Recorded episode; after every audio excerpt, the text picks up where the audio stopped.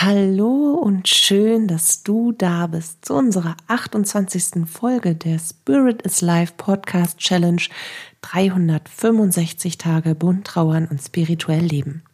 Für täglich hilfreiche Impulse auf deiner Trauerreise und einer Menge Wunder auf deinem Weg. Bist du dabei?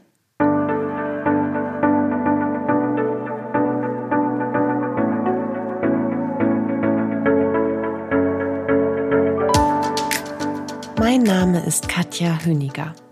Ich begleite dich mit unserer Podcast-Challenge unter dem Hashtag für immer im Herzen auf deiner persönlichen Trauerreise und spreche mit dir über die bunten Themen von Trauer und Spiritualität, um dir damit Antworten auf innere Fragen, mehr Sicherheit, Geborgenheit und vor allem aber Licht und Kraft in deiner Trauerzeit zu schenken.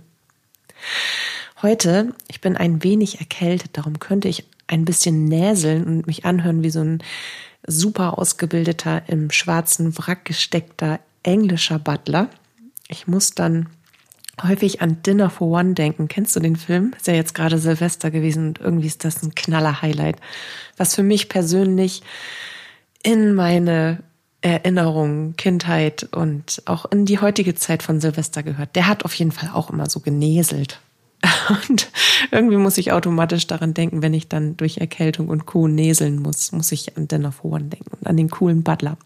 Aber darüber wollte ich heute gar nicht mit dir sprechen, sondern ich wollte mit dir darüber reden oder dir erzählen, besser gesagt, was das Ego mit Trauern zu tun hat und warum wir durch unser ausgeprägtes menschliches Ego die Trauerzeit hauptsächlich im Schmerz wahrnehmen.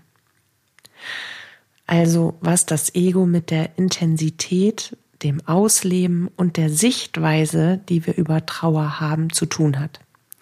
Und ich möchte dir einen Impuls schenken, der dir die Möglichkeit gibt, einen Blick auf die Ganzheitlichkeit einer Kombination aus Prozessen zu werfen. Weil Trauer ist ja nicht nur der Verlust, sondern Trauer und gerade auch das Ego das wird ja aus unterschiedlichen Komponenten zusammengebaut und ergibt dann ein ganzes Bild, was wir immer wieder betrachten und durchleben letztendlich.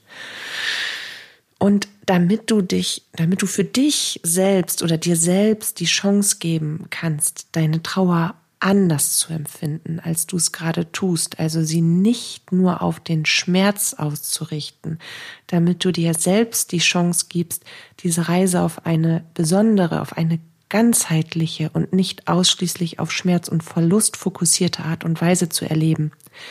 Darum möchte ich heute mit dir darüber sprechen. Und ich muss auch hier im Vorfeld wieder eine kleine Triggerwarnung aussprechen, denn alles, was wir persönlich nehmen und wir fühlen uns in Trauerzeiten sehr häufig persönlich angegriffen, wenn wir mit unseren eigenen Verhaltensweisen, mit unseren Gedachten, Gefühlen und all dem, was zu uns und unsere Trauer gehört, konfrontiert werden. Also wenn wir einfach mal mit anderen Perspektiven und Blickwinkeln konfrontiert werden, die wir noch nicht annehmen können, oder grundsätzlich gar nicht annehmen können, dann, dann gehen wir in einen Widerstand und dann, dann rumort alles, dann ziehen wir unsere Barrikaden hoch, unsere Kriegsmauern, packen die großen Kanonen vorne vor unsere Burg und warten quasi auf den Feind. Und ich möchte nicht dein Feind sein, überhaupt nicht. Wenn ich dir etwas sage, sonst würde ich das Ganze ja nicht machen. Das soll ja ein Geschenk für dich sein, ein, ein, ein erweiterndes. Aber so ist es nun mal im Leben. Irgendwo in allem, was wir erfahren, ist ein Funken Wahrheit für uns drin.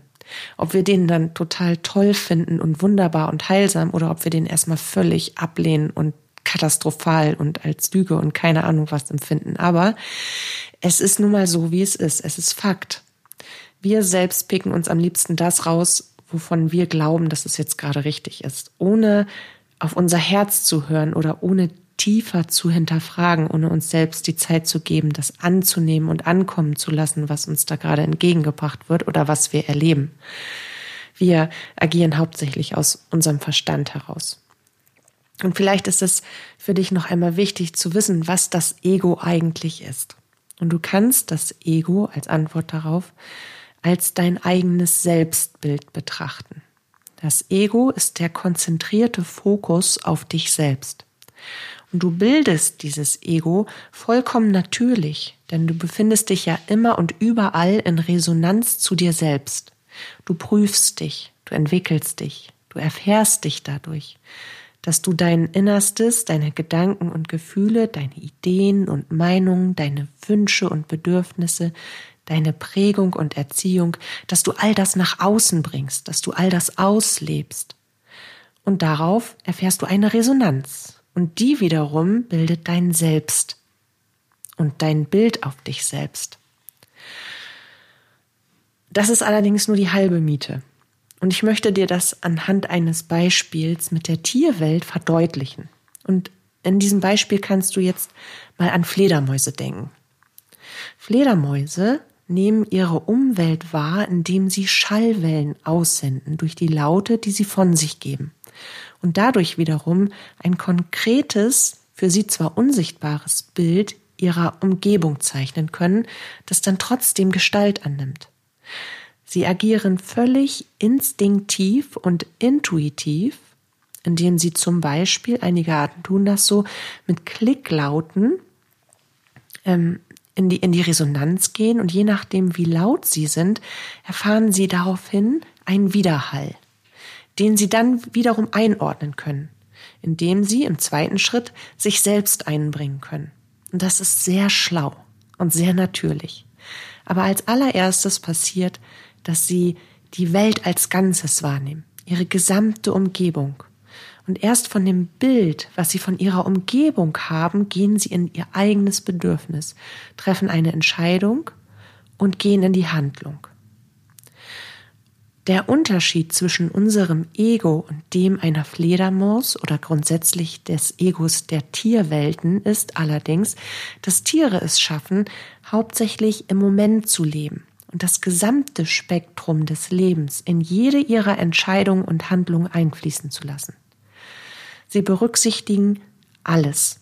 Das Leben selbst, das sie erfahren als Einheit.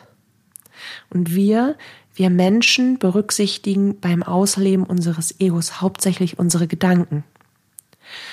Denk mal an, an, an die Tiere, an Dokus, vielleicht hast du ja auch ein Haustier.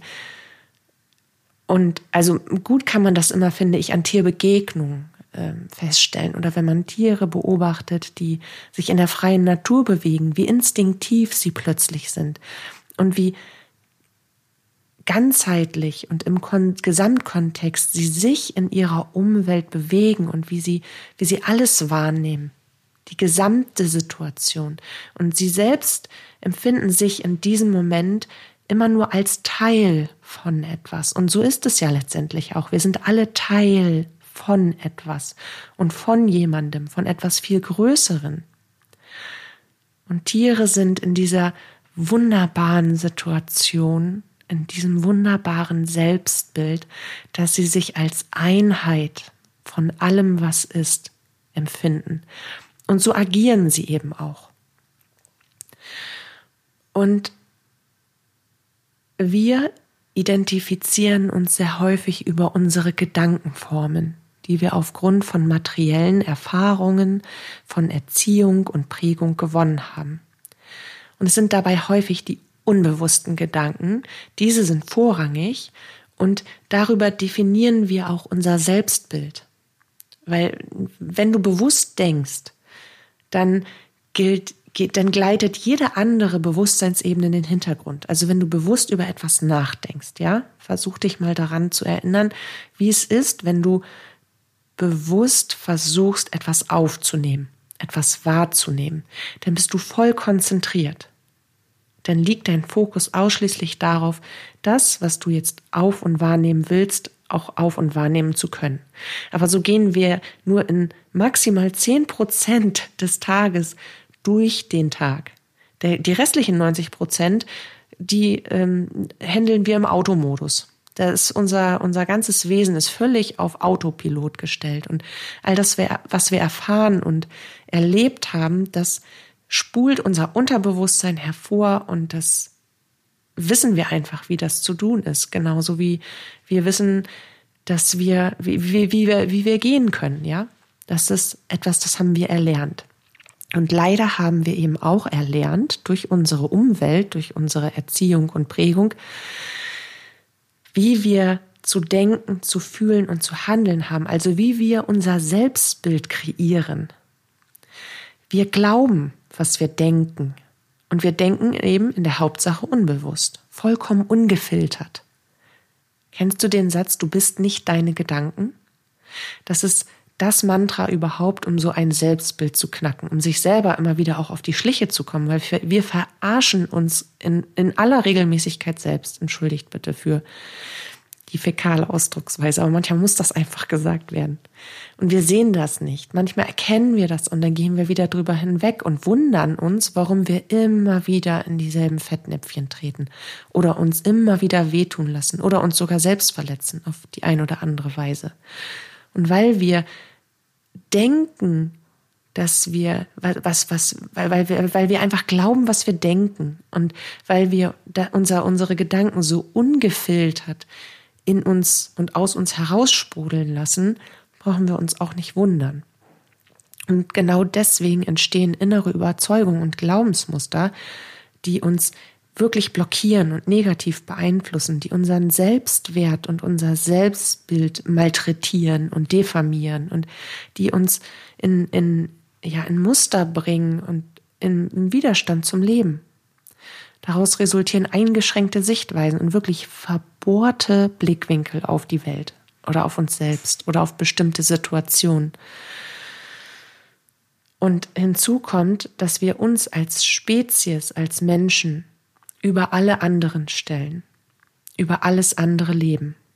Und auch das tun wir in der Regel unbewusst, weil, weil es so, uns so vorgelebt wurde.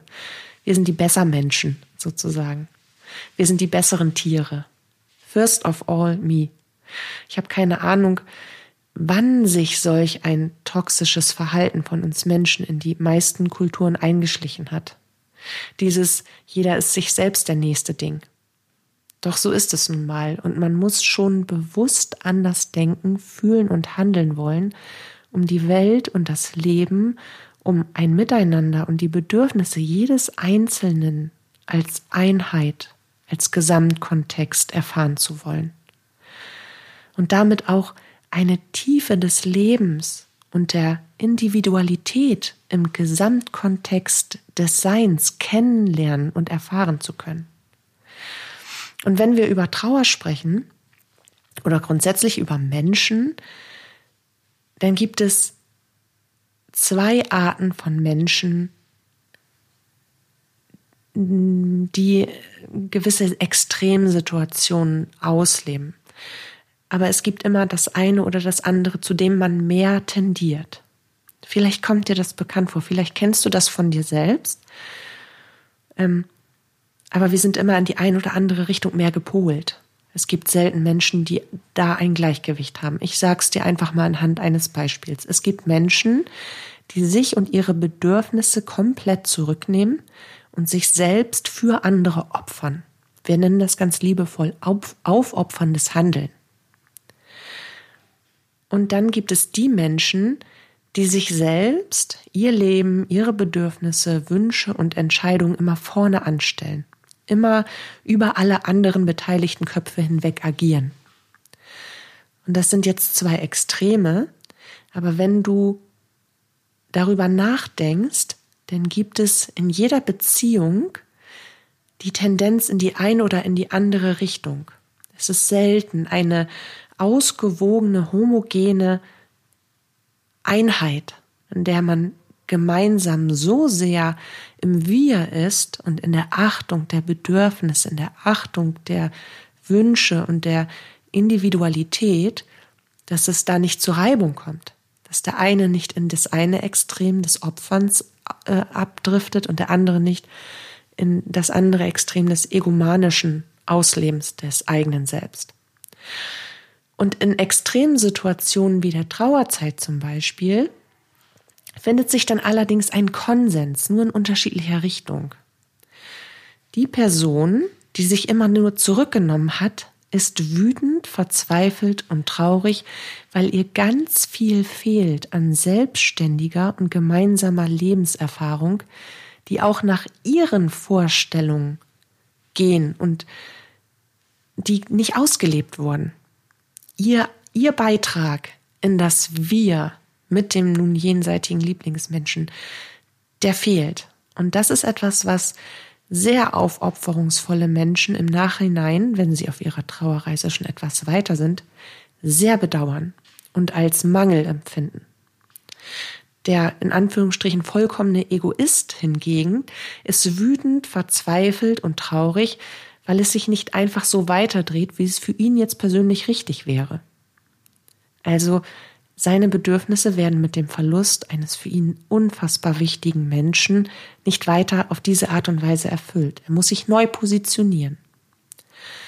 Wir treffen also in Trauer an die Grenzen unseres Egos. Und wenn wir bereit sind, wirklich und wahrhaftig hinzuschauen, was wir eigentlich denken und warum wir eigentlich so verzweifelt trauern, dann sind wir häufig erschrocken über uns selbst. Und ich hatte in einer vorangegangenen Episode schon einmal über verschiedene Trauerkulturen äh, gesprochen, über den Unterschied zwischen uns und zum Beispiel den Indianern und warum Trauern und das Ausleben und Fokussieren auf eine bestimmte Art von Gefühlen auch eine Prägung der Gesellschaft ist. Und ich möchte dir gerne die seelische und göttliche Sicht der, der Trauer beschreiben. So wie Seelen, die schon einige Zeit wieder in unserer aller Heimat sind, Trauer eines Menschen empfinden. Und für mich selbst war das auch ein Schlag völlig vor den Kopf meines Egos.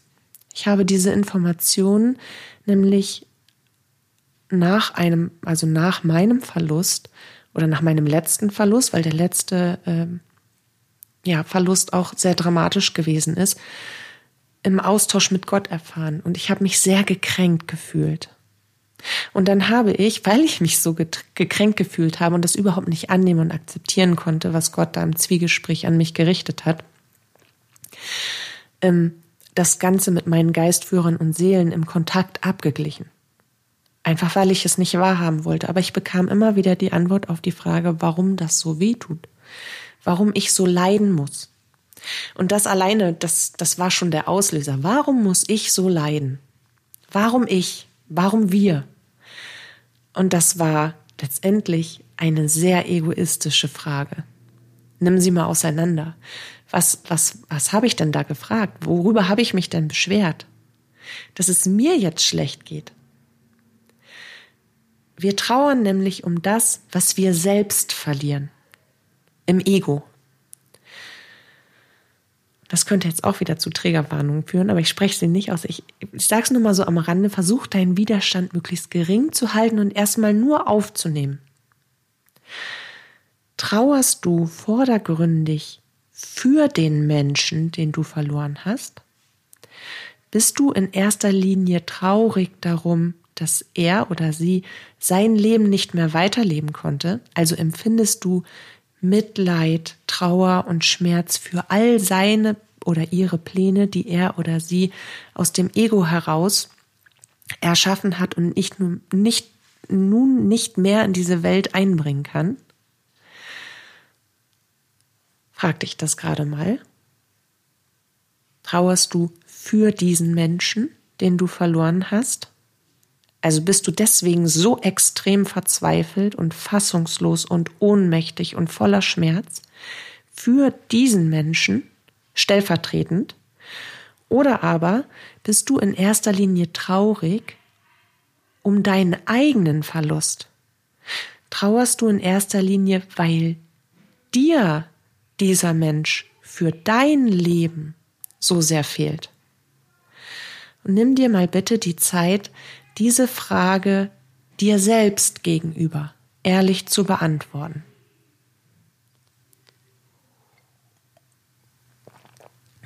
Und es ist so, selbst wenn wir im ersten Moment noch nicht ganz ehrlich zu uns sein können, zu 99,8 Prozent fällt die Antwort auf Tor 2. Wie beim Glücksrad. Tor 1, 2 oder 3, es ist immer Tor 2. Tor 3 gibt's hier gar nicht. Und bei mir war es auch so, trotz des Medium-Statuses. Logisch. Ich habe genauso ein weltlich geprägtes Ego, ich bin ein Mensch und ich betrauere meinen Verlust. Das, was es mit mir macht. Im zweiten oder im dritten Schritt meiner Gefühlswelten bedenke ich dann erst, was mein nun jenseitiger Lieblingsmensch für sich nicht mehr irdisch hat. Ja? Kannst du dir das bewusst machen? Wir trauern erst um das, was es mit uns macht, was wir verlieren in unserem Leben. Und dann kommt eine ganze Zeit lang nichts. Und dann betrauern wir, dass unser jenseitiger Lieblingsmensch nun dieses oder jenes nicht mehr kann. Oder nicht mehr, nicht mehr erfahren darf. Und man muss dazu sagen, bei dem Verlust von Kindern ändert sich natürlich das Verhältnis. Da betrauern wir noch viel mehr, was die Kinder in dieser Welt nicht mehr erfahren können und verstehen noch viel weniger, dass sie so früh wieder in die Heimat zurückgehen sollten, wollten. Und trotzdem bleibt es im Gesamtkontext ein Überhang zu dem eigenen Bedürfnis, dass wir immer mehr unseren eigenen Schmerz, unseren eigenen Verlust, das, was wir jetzt wegen des Sterbens dieses Menschen nicht mehr haben dürfen, betrauern, als dass wir wirklich völlig verzweifelt für diesen Menschen sind, weil er jetzt seine restlichen Pläne nicht mehr in dieses irdische Leben einbringen kann. Und ich kann dir sagen, dass das harter Tobak ist. Und mich hat das am Anfang extrem wütend gemacht. Aber Gott ist da wirklich am Ball geblieben und hat mir das in jedem Zwiegespräch wieder aufs Butterbrot geschmiert, solange bis dieser Geschmack in meinem Mund so viel Bitterkeit erzeugt hat, dass ich es dann auch wissen wollte. Und was ich eben erfahren habe, auch in diesen ganzen Abgleichen, im Kontakt, im Jenseitskontakt, ist, dass eine Seele, die erst einmal übergetreten ist und in unser aller Heimat ist, die, dass die nicht mehr zurück will. Dass das dass sie in einer Form des paradiesischen Seins ist, dass sie sich auf, unter keinen Umständen vorstellen kann, dieses irdische Leben wieder anzutreten. Und wenn man das weiß und wenn man das verinnerlicht hat, dass dieser Übertritt für die Seele ein Geschenk gewesen ist, eine Befreiung, eine Reise zurück in die Vollkommenheit, in die Liebe und in das absolute Wir, in das Zurück in Gott sein, dann könnte man sich für diese Seele freuen. Weil für sie, für diese Seele, für die Seele deines jenseitigen Lieblingsmenschen ist die Reise hier auf dieser Erde erfolgreich, erfüllend und sinnhaft gewesen. Vollkommen, mit allem, was dazugehört. Aus einer höheren Bewusstseinsebene heraus. Aus der Sicht ihres höheren Selbst, aus der seelischen Sicht, nicht aus der irdischen Sicht. Und sie nimmt die seelische Sicht an, sobald sie im Übertritt ist, die Seele. Doch wir Menschen, wir kriegen dieses Wissen, dieses Bewusstsein darum nur mit einer gelebten Bewusstheit auf die Kette. Diese, diese Wahrheit anzuerkennen. Und ich möchte dir ein Beispiel geben, das Gott mir gegeben hat, damit ich verstehen kann, was ich da tue in meiner Trauer, warum ich in, in so einem Ego-Status da agiere, warum ich mein, meine Trauerreise und meinen Blick auf meiner Trauerreise so sehr auf meinen Schmerz lenke und weniger um die Befreiung und um die Erfüllung der Seele meines jenseitigen Lieblingsmenschen was ich da eben tue in meiner Trauer und warum das weder mir noch meinem jenseitigen Lieblingsmenschen hilft. Und Gott hat mir in diesem Moment als Beispiel natürlich etwas gegeben, was ich selber erfahren habe, damit ich es nachvollziehen konnte. Und das hat logisch auch nur im Entfernten etwas damit zu tun, aber es ist vergleichbar. Und vielleicht hast du das auch schon mal so oder ähnlich erlebt. Oder du kennst jemanden, der dir nahe steht, den du dabei begleitet hast, der das so oder ähnlich erlebt hast, damit du das nachvollziehen kannst. Gott hat mich erinnert daran, dass ich, nachdem ich meinen Papa verloren hatte, was ja nun meine kindliche Welt damals zum Einstürzen gebracht hat, zwei Jahre später meinen ersten, aber damals schon, schon wirklich langen, in Anführungsstrichen, äh, ja, meinen ersten festen Freund, meine erste große Liebe verloren habe.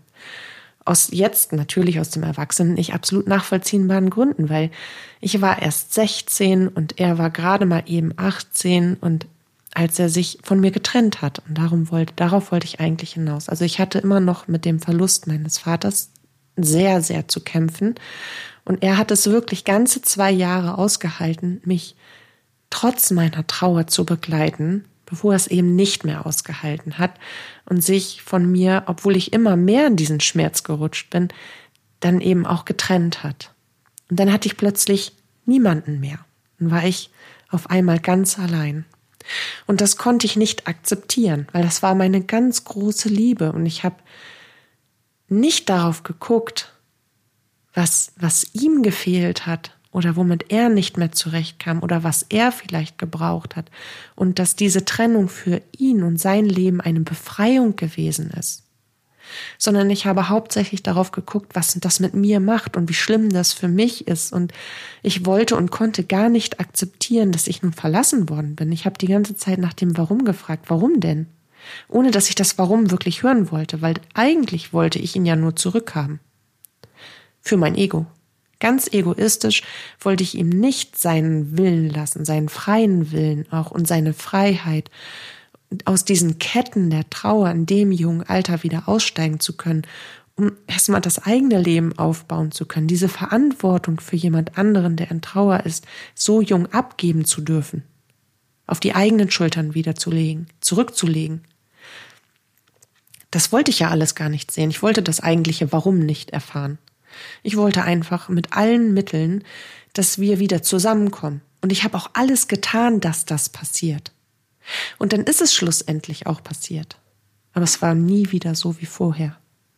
Es war dauerbelastet und ein irgendwie dadurch ewiger Kompromiss, als hätte ich ihn da zurückgezehrt in etwas, was er dann aus einer Konfrontation heraus, dadurch, dass ich das penetriert habe und ihn unbedingt zurückhaben wollte, irgendwann aufgegeben hat zu leisten. Er hat einfach aufgegeben, in diesem Widerstand zu sein, zu sagen, nein, ich möchte aber nicht zurückkommen. Er ist dann einfach irgendwann zurückgekommen.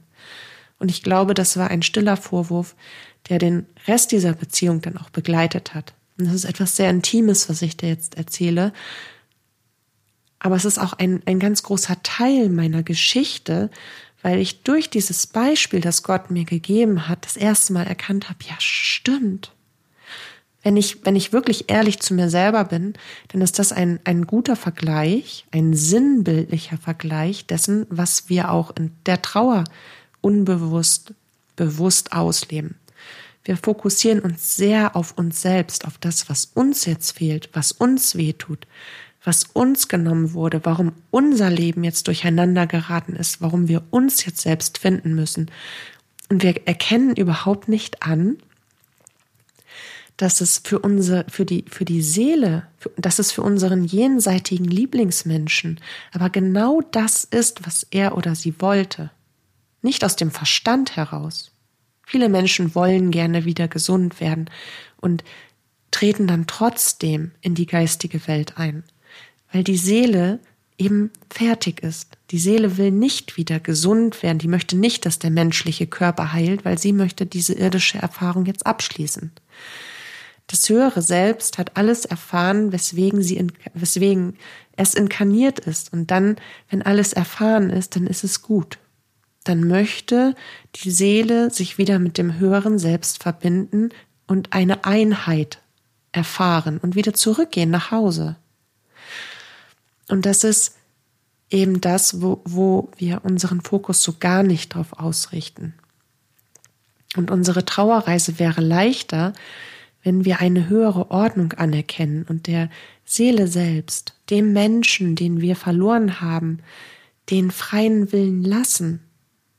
Anerkennen, dass der freie Wille auf einer höheren Ebene ausgelebt wird und überhaupt nichts mit dem Verstand zu tun hat dass wir anerkennen, dass wir trotzdem traurig sein dürfen und verzweifelt und irgendwie wütend und ohnmächtig und hilflos, weil das ja auch uns und unser Leben betrifft. Und gleichzeitig können wir aber auch versuchen, die Seele, die wir unseren jenseitigen Lieblingsmenschen geben, freizugeben. In Liebe. Und dabei kann die immer wieder erweiterte Bewusstheit helfen, dass man sich daran erinnert, dass man sich in diese Gedanken zurückführt. Und auch Mantras können dabei helfen, die Gedanken in eine heilsame und ganzheitliche Sicht und Richtung zu führen. Weg vom Ego und hin zum Wir, weil zu einer Beziehung und zu, zu dem Verlust eines, eines Teils einer Beziehung, welcher Rollenaufteilung auch immer, Partnerbeziehung, Elternbeziehung, Mutter-Kind, Vater-Kind-Beziehung, beste Freundschaftsbeziehung. Das ist, das ist egal, welche Rolle, es ist eine Beziehung. Und wenn einer wegbricht, dann darf man trotzdem im Wir denken und nicht im Ich. Weil wenn man an eine höhere Existenz, an das Weiterleben der Seele glaubt und dies auch durch Berührung, durch jenseitige Kommunikation, durch geistiges Leben, durch Zeichen und Botschaften erfährt, immer mal wieder auf dem eigenen Weg, dann darf man diese Existenz nicht leugnen, dann darf man wieder im Wir denken und natürlich auch die Bedürfnisse, die seelischen Bedürfnisse der Seele selbst erfüllen und sich und seine Traurigkeit, sich und seine Sicht auf die Trauer anders ausleben, versuchen anders zu gestalten, ganzheitlicher zu betrachten. Weil in einer Beziehung, in einer gesunden Beziehung sehen wir uns auch in einem Wir.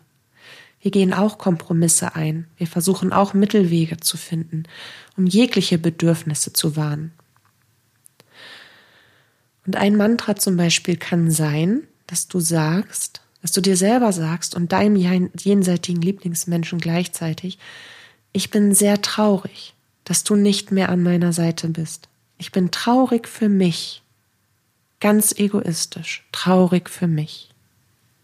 Ich bin aber auch traurig für dich, für dich als Mensch, weil ich wusste, was dein Verstand noch vorhatte, was deine Seele ganz offensichtlich aber schon erfahren hat. Du fehlst mir so sehr. Doch ich erkenne deinen freien Willen an, den du als Seele getroffen hast, deine Entscheidung, die du als Seele getroffen hast. Ich erlaube dir, dass du so leben darfst, wie du es willst, in deinem freien Willen. Ich gebe dich frei. Du bist nicht mein Besitz. Und das sind lange und teils heftige Worte, ich weiß das. Und du kannst daraus, aus dieser Idee eines Mantras, absolut bitte dein eigenes Ding machen. Was ich dir mit dem bewusst gesagten letzten Wort noch aufzeigen wollte, war, dass wir häufig unbewusst der Annahme sind, wir würden etwas besitzen. Die Liebe, die Zeit, das Miteinander. Aber das tun wir nicht. Alles, wirklich alles ist immer abhängig von der Entscheidung unseres höheren Selbst von einem größeren Plan und vom Wandel des Augenblicks. Wir machen eine Erfahrung. Wir machen gemeinsam mit unserem nun jenseitigen Lieblingsmenschen eine irdische Erfahrung. Doch irgendwann, irgendwann endet diese Erfahrung, endet dieser Augenblick dieser langen, sich wandelnden Erfahrung. Und dann dürfen wir in Dankbarkeit und Demut uns vor dieser Erfahrung verneigen und vor dem Menschen, der Seele, die uns diese Erfahrung überhaupt ermöglicht hat, ohne dabei ausschließlich an das zu denken, was uns nun fehlt. Wir haben es nämlich immer noch, diese Erfahrung, nur dass diese Erfahrung jetzt vollendet ist. Auch wenn wir es mit dem Verstand nicht aufnehmen, annehmen, begreifen und akzeptieren können. Wenn du also versuchst, das große Ganze zu erkennen, Demut und Dankbarkeit zu leben, Abstand von deinen Individualbedürfnissen im Kontext mit dem Verlust deines Lieblingsmenschen zu gewinnen und den freien Willen als höchste Instanz anzuerkennen, dann findest du zurück zu dir selbst, zu deinem freien Willen. Und du kannst dein Ego, dein Selbstbild, das dein Leben gestaltet, so ausrichten, dass der Schmerz und die Liebe, dass die Dankbarkeit und die Sehnsucht, dass Demut und Wehmut in eine Balance finden, mit der du die Trauerreise aus einer heilsamen Perspektive heraus begehen kannst.